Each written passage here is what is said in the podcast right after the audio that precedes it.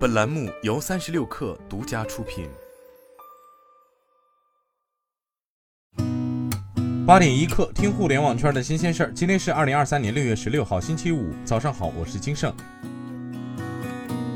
据市场监督管理局官网，市场监管总局印发《盲盒经营行为规范指引（试行）》，盲盒经营者提供商品或者服务，应当明码标价。不得收取任何未予标明的费用，不得在标价之外加价出售商品，不得实施不按规定明码标价、哄抬价格、价格欺诈等违法行为。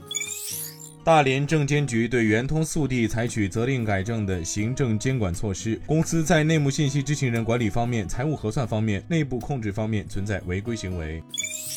在二零二三开放原子全球开源峰会上，阿里云公布“一加四”开源战略，在操作系统、云原生、数据库、大数据四大开源领域之外，AI 模型、社区摩搭作为大模型方向的开源新势力首次亮相。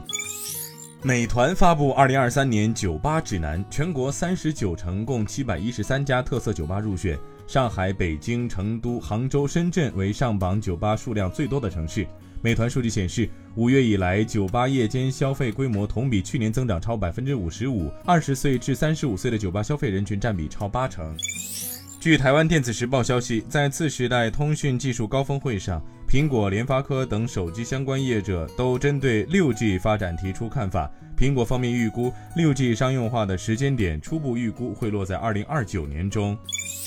法国总统马克龙在巴黎举行的“科技万岁”科技创新展开幕式上宣布，将追加投资超过五亿欧元发展人工智能，打造世界级产业群。他表示，政府还将投资五千万欧元升级现有的让扎伊超级计算机项目。